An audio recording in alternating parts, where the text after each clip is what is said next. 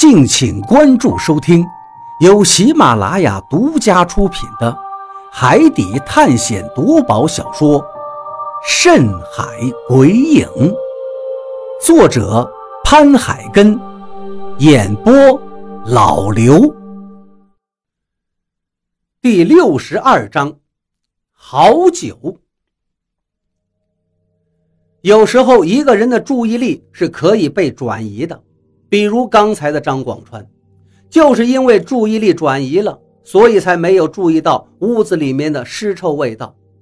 他也是一个正常人，所以他现在吐的跟老毛和李海牛一样，胆汁都快出来了。红酒已经全都转移到了大船上，这艘小船也没有什么继续待下去的价值了。张广川虽然不愿意回去。他一边擦嘴上的污垢，一边对我说道：“小鱼，要不你先回去，我还想再研究研究这个小船。”从石头棺材到现在，信息越来越多了，张广川的希望也越来越近。我现在就是劝他走，他也不会走的。这船看过了，应该是没有什么危险，放他在船上也没有什么不妥。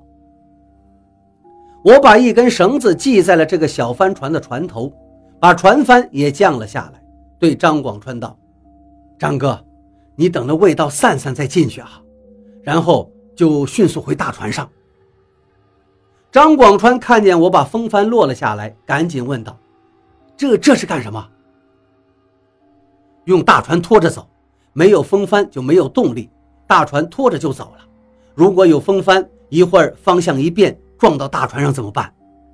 我赶紧解释道：“这就跟救生船的道理是一样的。以前村子里面的老人出海的时候，大船的后面总要弄上一条小船，就是为了遇见危险的时候，大船没办法待了，弃船之后有一个小船能当救生船。”张广川以前没有接触过船只，所以这些习惯他都不懂。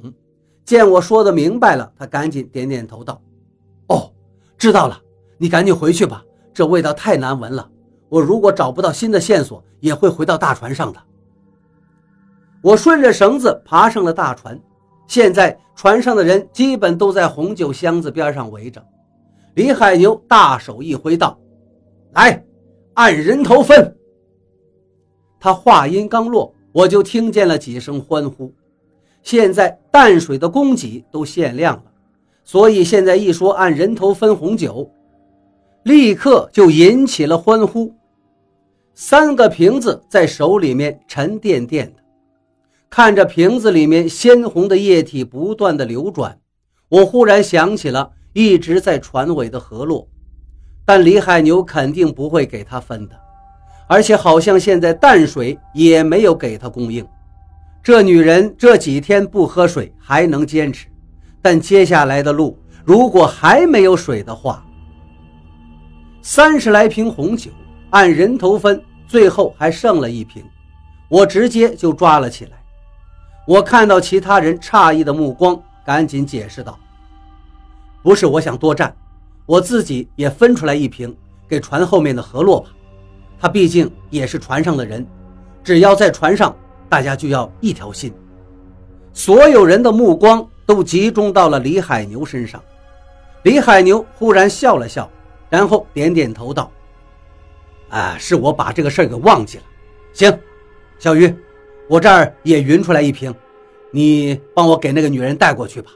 你说的很对，既然是一条船上的人，就要一条心。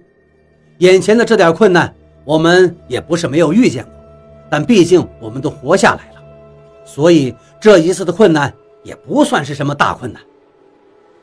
在李海牛的鼓励声中，船上的人一阵起哄。我知道这只是暂时的，红酒和淡水如果就这么消耗下去，找不到补充的话，人心就会散掉，这是必然的。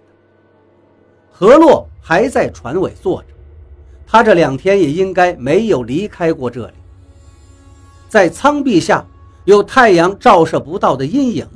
不然，人在大太阳下晒上两天，又没有补充水分，绝对都晒成人干了。看着何洛嘴唇上面起的干燥皮屑，我把三瓶红酒放到了他面前。我能做的只有这些了，淡水我也给你争取了，但是应该不会多，毕竟船上的淡水快没了。我看着何洛说道。何洛冲我点了点头，拿起了一个红酒瓶子，然后脱掉了自己的鞋子，接着他把瓶子底儿放在了鞋子里面。使劲的在舱壁上磕了几下，只是几下之后，那红酒的木塞子竟然冒出来不少。何洛看到了我脸上的惊讶表情，他淡淡的一笑，接着又使劲的磕了几下，红酒的木塞子冒出来的差不多了，这才用手指夹住木塞子，狠狠的一拔，嘣的一声过后，浓郁的酒香弥漫开来。何洛把木塞子放到鼻子下，狠狠地闻了一下，这才说道：“好酒。”看着他用匪夷所思的办法开了红酒瓶子，再看他把木塞放到鼻子下面的举动，这绝对不是一个在山村里长大的小姑娘会干的事儿。我虽然没有喝过红酒，但是我在书上看到过，这东西的文化也是源远流长。甚至品酒都有一定规矩，显然何洛是懂这些规矩的，而且看他的样子，绝对不是装懂，而是很熟悉。看着他扬起的脖子，轻轻抿了一口红酒之后，脸上露出了满足的表情。他的脖子很好看，白皙的皮肤并没有因为缺水而显得干燥，反而更加的水灵了，微微发黄的头发。皮肤下面的青筋，这场景让我的心中忽然一阵悸动。我深吸了一口气，转过身去。这一会儿，我心跳的厉害。我把手里的红酒也放到了甲板上，道：“我的，你也帮我放着吧。”我不知道为什么自己忽然做出这样的举动，但是做出这样的举动以后，我心里面平复了很少。而且还有一种畅快的感觉。船又开动了，绳子绷得紧紧的。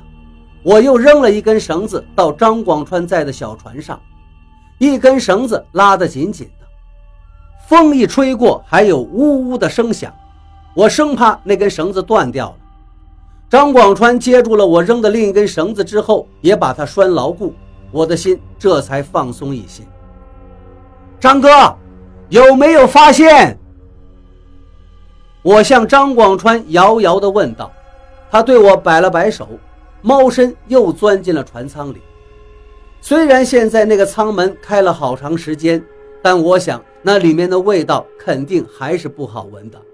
张广川只进去了一分多钟，就又钻了出来。小鱼，海牛哥叫你，在船舱里。我正看着张广川的身影一进一出的时候，老毛的声音从我身后响起。我没有迟疑，赶紧向船舱里跑了进去。李海牛正在低头看着海图，见我进来，立刻抬起头招呼我过去。小鱼，你昏迷的时候，张广川给我算了我们现在所在的位置。虽然我对他神神叨叨的拿笔写了一串东西，就知道我们的方位很不相信，但是现在看来，他说的还真是对的。我们现在就在这儿。